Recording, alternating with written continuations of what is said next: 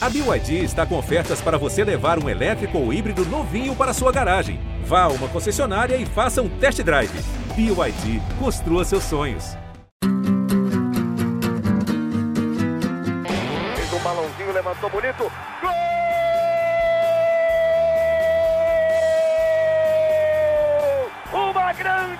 Jogada de Renato pela direita. Partiu Luan, dominou o lance, é bom, o lance é bom, o lance é bom, o lance é bom. Olha o gol, olha o gol, olha o gol. Golaço do Grêmio. Para Everton, chegou, fez a finta, outra boa jogada, cruzamento. Olha a chance, olha o gol, olha o gol, olha o gol, olha o gol, olha o gol. Gol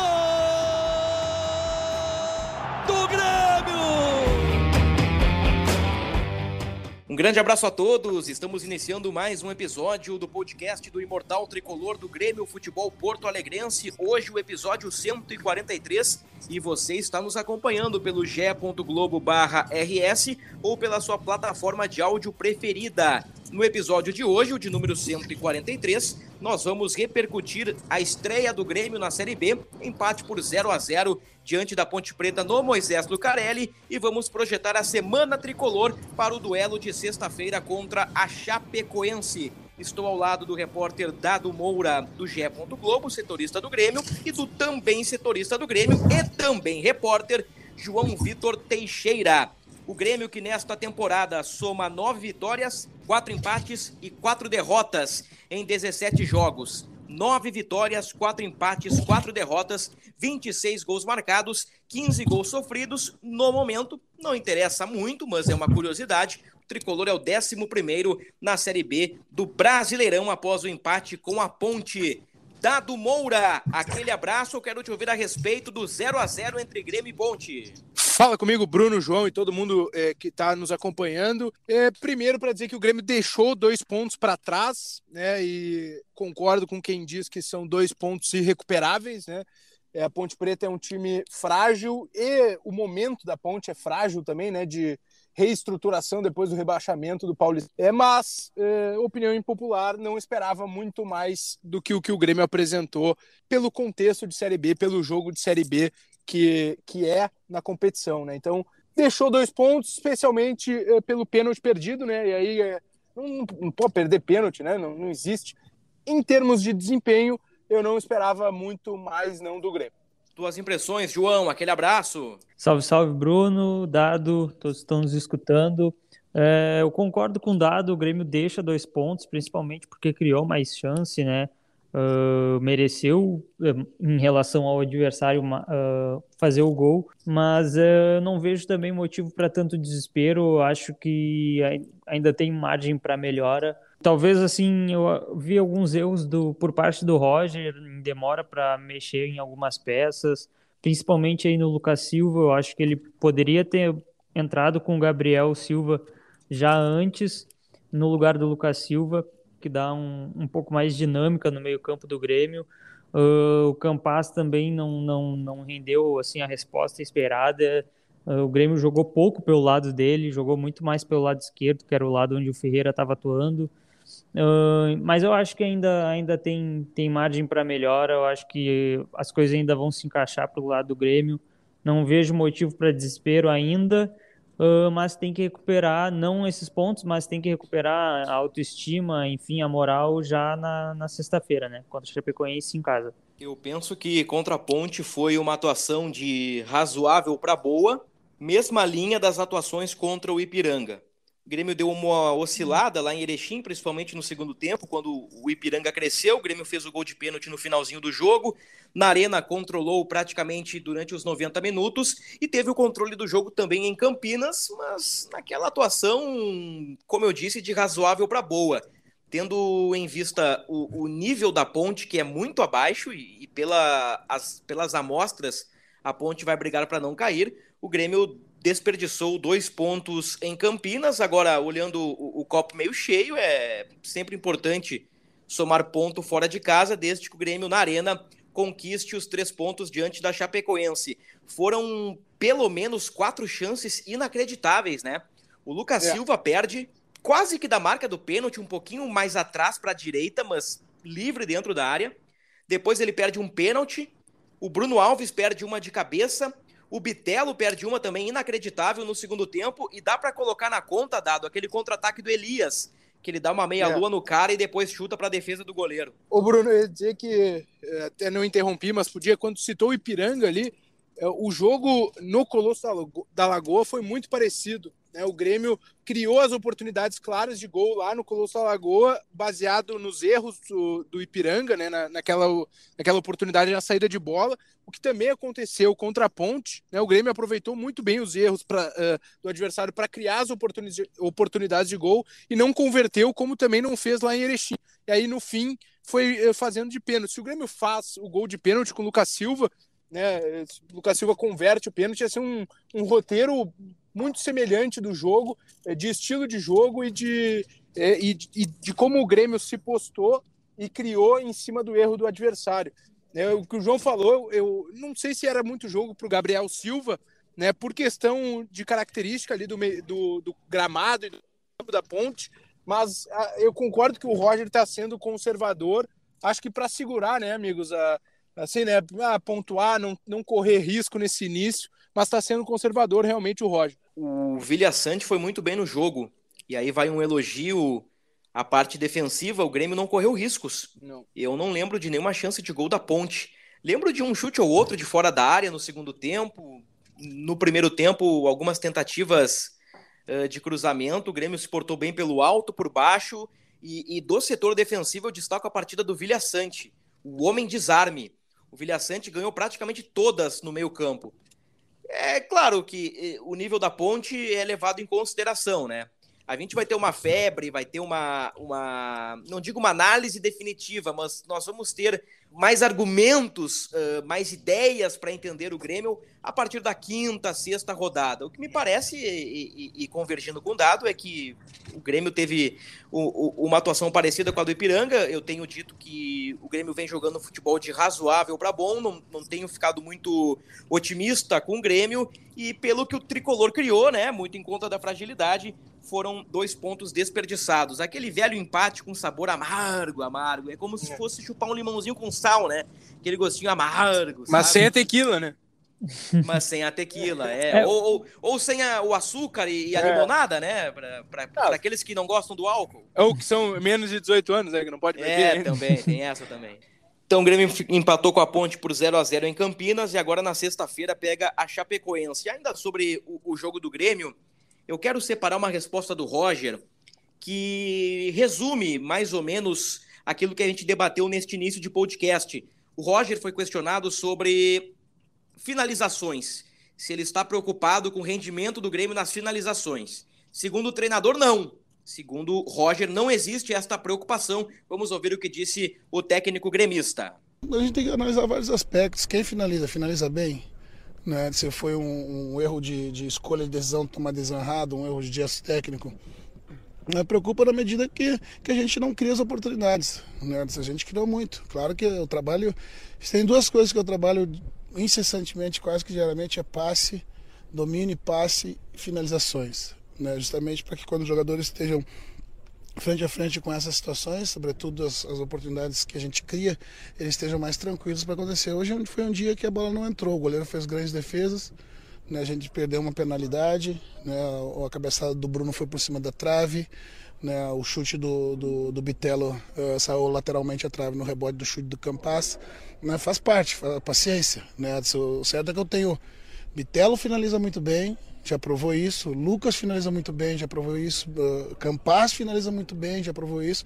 Então, nesse momento, a preocupação não é pela, pela incapacidade de finalização, é por outros aspectos, e, alguns delas também relacionados ao campo de jogo. Legal, ouvimos aí uma resposta do técnico Roger Machado. O Grêmio tem 26 gols marcados na temporada. Elias e Diego Souza são os principais artilheiros com cinco gols, né, pessoal? Me ajudem, cinco gols cada, né? É isso aí, exatamente. Elias e, e, Diego Souza. Roger não vê o, o, arremate a gol como um problema, ele ficou satisfeito com o poder de criação da equipe. De fato, o Grêmio, como nós já dissemos, teve situações claras para vencer a partida. Talvez se uma dessas situações tivesse caído de repente no pé, eh, essa, por exemplo, aquela dentro da área, né, do Lucas Silva, tivesse caído no pé do Campaz, né, ou do ou até do Elias, pudesse ser uma sorte melhor, né? Que o Lucas Silva também É, existe a lenda, né, que ele finaliza bem, mas também não, não, não, não é um cara do gol, né? Tá é, uma, uma falácia, boa. né, Dado? É, exato. Eu, eu também acho isso. Para mim, não, não finaliza bem, não. Mas enfim. É, o Lucas Silva tem o quê? Dois gols pelo Grêmio, dois de pênalti. Eu lembro de um gol do Lucas Silva de pênalti contra o Vasco, ainda nos tempos de Renato Portaluppi, e lembro de um gol do Lucas Silva contra o Ipiranga. Eu acho que tem mais um contra a Chapecoense, né? É, tem um o... gol que eu, eu não me lembro o adversário, mas ele entra tabela dentro da área, tem um, um, um chute cruzado assim. É, mas realmente, não é aquela do ah, boa finalização de média e longa distância, na prática não se vê, né? Não. No jogo, isso não, se, não resulta em, em lances de perigo. Para fechar a repercussão do jogo, nós temos um áudio aí do nosso repórter da RBS TV, Bruno Raumper, que esteve em Campinas na estreia do Grêmio. Ele vai trazer um pouquinho do ambiente pelo lado do tricolor lá em Campinas. Fala, Bruno, aquele abraço. Fala Bruno, amigas e amigos do podcast do Grêmio no GE. Duas sensações dessa passagem tricolor na estreia da Série B por Campinas. Uma que o Grêmio externou através do Roger, direção, jogadores, de ponto somado, que valeu um ponto somado no Moisés Lucarelli, que o time criou muito, que a vitória não veio por um detalhe, mas foi nítida a frustração desses mesmos, jogadores, técnico e direção na saída de campo. Isso porque o Grêmio viu de perto a fragilidade da Ponte Preta e sabe que muitos adversários diretos não vão tirar um, mas sim três pontos da Ponte em Campinas, que é um time ainda em formação fragilizado. Conversei com alguns torcedores que não adotaram muito esse discurso da direção e do Roger pós-partida, queriam um Grêmio com mais imposição, esperavam realmente uma vitória diante de todo o cenário que se apresentava nessa estreia. Foi uma amostra do que o Grêmio vai ter na Série B, um estádio com uma atmosfera toda raiz, um campo pesado, uma arbitragem que não vai marcar todas as faltas. Foi a sensação que eu fiquei do Grêmio, de uma primeira amostra, mas também com uma frustração que o resultado poderia ter vindo. O Grêmio imaginou essa Série B, encontrou tudo isso no Moisés Lucarelli, mas na prática não saiu como esperado. Amigos, até a próxima. Bruno, bom podcast por aí. Segue a conversa, segue o baile. Legal, valeu, muito obrigado, Bruno Halper, trazendo um pouquinho do ambiental, do ambiente do Grêmio lá em Campinas no empate por 0 a 0 Senhores, vamos projetar a semana. O que, que a gente pode imaginar aí nesta semana de preparação para o duelo contra a Chape? Eu, eu já lanço a pergunta, eu já lanço a braba. Diego Souza ficará à disposição? É, a informação, informação, né, para cravar a gente ainda não tem, né? Eu, é, entendo que o Diego Souza vai estar à disposição contra a Chapecoense. É óbvio que ele vai ser observado durante a semana aí como vai, como vai estar em relação ao edema muscular na coxa esquerda, né? É, mas até pela necessidade do Grêmio, Bruno, se tivesse vencido lá a ponte, né? Agora né, cria aquela obrigaçãozinha de, de fazer o um bom resultado dentro da arena. É, acho que o Grêmio carece muito, sente muito a falta do Diego, né? Então acho que, que ele vai estar aí à disposição. Vamos ver, a gente está eh, chegando agora aqui no CT Luiz Carvalho, né? Estamos gravando na segunda-feira. Vamos ver se ele vai participar do treino. Mas é, a minha aposta é que ele vai estar à disposição na sexta-feira. E qualquer novidade, a matéria estará ou já está, dependendo do horário que você está ouvindo, meu amigo gremista, em ge.globo/rs na página do Grêmio Futebol Porto Alegrense. O, o João, na tua opinião, o, o, o, que o Grêmio precisa agregar no seu time, agora com a janela de transferências fechando, o Grêmio já não pode mais agregar reforços, né? Mas o que, que falta no teu entendimento para o time do Grêmio dar o estalo, ser um time mais confiável, um time mais confiante, um time que possa ter uma química boa com seu torcedor e conquistar principalmente resultados? Uh, bom, Bruno, também, assim, logo depois do, do, do título gaúcho, a gente falou aqui também, e foi uma das minhas opiniões, de que o Grêmio tinha um time sólido. Uh, e concordei na, com, com o Roger que o Grêmio tinha um time pronto para começar a Série B uh, dentro da, da escalação que, enfim, ele colocou agora no, no, no, último sábado. Continuo achando que o Grêmio tem um time sólido. Eu, particularmente, eu gosto da, da figura de um meio armador eu continuo achando, a gente discutiu logo de, no, no pós-título, no podcast pós-título, onde o Grêmio poderia, tinha margem para para trocar alguma peça no time. Eu citei a figura do Lucas Silva. Eu lembro que tu falou sobre o Campas, que na tua, uhum. na tua opinião era o Ferreira de um lado, Elias de outro e, e o Diego Souza no, na, de, de centroavante, né? Perfeito. Uh, eu, eu acho que o Grêmio ainda pode achar um, um, um outro, uma outra peça, não digo no mercado, mas algum outro jogador que, que possa fechar uma trinca melhor no meio-campo com o, com o Bitelo e o Vila Sante. Não acho, não acho que o Lucas Silva é insuficiente. Uh, acho que ele, enfim, rendeu muito bem no Galchão. Acho que ele ainda pode, pode render coisas boas ainda para o Grêmio na, no campeonato, mas eu acho que ali é onde poderia, poderia mexer no time do, do Grêmio. Acho que não sei se um outro, um outro jogador com características de volante ou como meio armador, como eu citei. Uh, e só para não deixar passar, o, o, Grêmio também volta a ter, uh, volta a ter, não, né? Vai ter à disposição pela primeira vez o Edilson, né? Que no, uhum. no contra a Ponte Preta ele não pôde jogar por conta de uma suspensão ainda no ano passado pelo Havaí, que ele acabou pegando dois jogos de suspensão por conta de uma, de uma expulsão do, de um jogo que era Havaí Remo, se não me engano. E agora ele pode, pode fazer a, a estreia na sexta-feira, né? É, é um jogador que eu acho que pode entrar no time no lugar do Rodrigues. Apesar do Rodrigues ter jogado bem na ponte, contra a Ponte Preta, na minha opinião. Eu fecho contigo, João, no que diz respeito ali à parte do Lucas Silva. Vilhaçante, Bitelo e Lucas Silva hoje formam o, o tripé de meio campo do Grêmio e eu entendo a necessidade do Grêmio encontrar um oito, não mais no mercado, mas dentro do seu elenco. Um camisa oito para disputar posição com o Lucas Silva. Tendo o Vilhaçante, que está se mostrando um bom primeiro volante, o Bitelo, que é um jogador promissor, e mais um outro jogador agregando qualidade ali. E, e não é porque o Lucas Silva errou pênalti, não é porque o Lucas Silva perdeu um gol na cara do goleiro. Nós sabemos das limitações do Lucas Silva.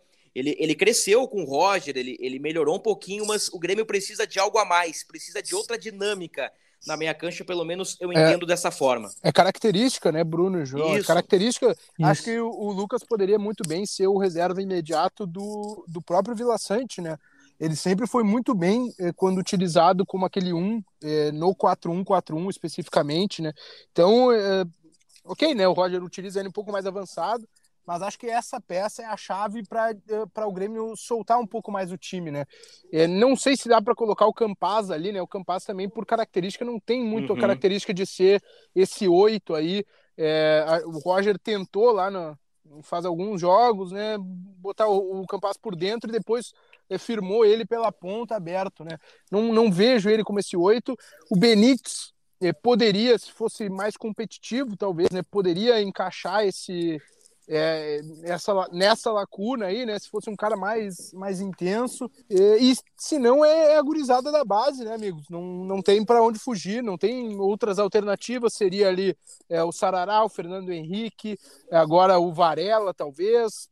Poderia ter tentado o Pedro Lucas, que está voltando para a transição, né? Então, acho que seria mesmo nomes da, é, da categoria de base como foi com o Bitelo, né, de, de tirar da cartola, assim, alguém que pudesse é, se é, é, se adaptar bem ali. Eu também não sei se o Gabriel Silva poderia, mas acho que é uma tentativa válida o Gabriel Silva, talvez a, a, a primeira, assim, né, se tentar é, colocar na vaga do Lucas ali, que embora ainda é, frágil, e aí não é frágil, mas aquele é, é, muito guri, né, muito novo, então tá, acabou de sair do, do sub-20, ele a, fisicamente ainda tá um pouco mais fraco, né, é, ainda precisa ganhar um pouco de corpo, mas acho que poderia ser a primeira tentativa, digamos assim, talvez do Roger, o Gabriel Silva, que tem uma característica um pouco mais de meia, né, um pouco mais avançado. Pelo que foi mostrado até agora, né, pelo que a gente tem, o, o Gabriel Silva aparece aí como uma boa alternativa, mas o, o Roger falou do jogo físico, principalmente fora de casa, o Grêmio é, contexto, vai encontrar né, gramados né? complicados, daqui a pouco jogar contra o Brusque em Santa Catarina, que se não me engano, é o último jogo do Grêmio, uhum. né, o último no turno e o último no retorno, 19 e 38 rodadas, o, o, gramado seja complicado. Talvez ali o Grêmio tenha que colocar um, um, um time um pouquinho mais físico, assim, um, um Thiago Santos e companhia, para o pessoal entender, assim, bola aérea, o cara que dá o bicão, o cara que chega um pouquinho mais forte, um jogador mais viril. Mas para jogos na, na arena, pode funcionar. É. Uma dinâmica com, com o Gabriel Silva. Nós falamos do 8 do, do, do camisa 8 do Grêmio, o, o, João também citou a lateral direita. Será que o Edilson volta já na sexta-feira? Ou, ou, o Roger vai manter uma coerência de dar sequência para o Tonhão, que não é da posição, mas vem jogando bem? Eu acho que a, a mudança na lateral está diretamente ligada a essa coisa da gente, que a gente vem citando de uh, soltar um pouco mais né, o, o, time do Grêmio. Eu acho que o, o Rodrigues ele tem ido muito bem defensivamente, mas muito bem mesmo. Ele fecha o lado ali, defesa muito bem, acompanha o, o ponta quando cruza para a área, né? Fecha muito bem o segundo pau. É, mas na hora de sair jogando, ele tem dificuldade, né? De, é, na hora do passe mesmo, ele gosta das arrancadas, aquelas, mas na hora de sair combinando, ele tem uma dificuldade. Então, eu apostaria que o Edilson já volta é, como titular. É, a gente até discutiu isso no último podcast, né, Bruno? Ah, vai. Uhum. O Edilson ganha um pouquinho de chance ali já contra a ponte, depois na rodada seguinte. Né, ele não podia, obviamente, jogar contra a ponte, a gente não sabia, o Grêmio ainda não tinha informado isso. E aí eu não me lembrava da, da da punição por cumprir, né? A gente não tinha essa informação. Então, eu acho que é, o Roger, e aí eu digo muito acho aqui, porque tá começando a semana, né? Mas pelo que a gente entende aí do Grêmio se soltar um pouco mais dentro de casa, me parece que o Roger vai fazer a opção pelo Edilson. Qual o teu palpite aí, João, para lateral direita do Grêmio? Não, eu também, também eu acabei citando ali um pouco antes que também acredito que o, que o Edilson pode ganhar essa vaga, uh, assim, como como o Dado falou, assim, olhando o jogo contra a Ponte, os atacantes ali da ponte tiveram muita dificuldade de passar pelo Rodrigues, porque realmente ele, ele, ele vai muito bem defensivamente, mas do meio de campo para frente ele avança pouco, né? E o Edilson eh, pode dar essa qualidade para o time, pode ser uma opção a mais para até para tabelar daqui a pouco ali com o Campaz, né? É, isso é muito bom que tu põe. É, é, pode pode, enfim, dar uma opção, uma parceria melhor ali com, com o Campas, que no último jogo ficou bastante sumido, na minha opinião. Pode ser uma, uma alternativa melhor ali pela direita. E ainda tem o Rodrigo Ferreira, né? Então, para tu ver, as opções de, de lateral aumentaram. E, além disso, tem o Léo Gomes que tem treinado com bola, né, Dado? É, tá treinando normalmente, né? A gente não tem a exata certeza se já tá totalmente liberado, né? Mas, a princípio, tá totalmente integrado aos trabalhos aí com os companheiros. O treino da semana passada foi muito interessante, né? Porque ele nos deu ideias de hierarquia.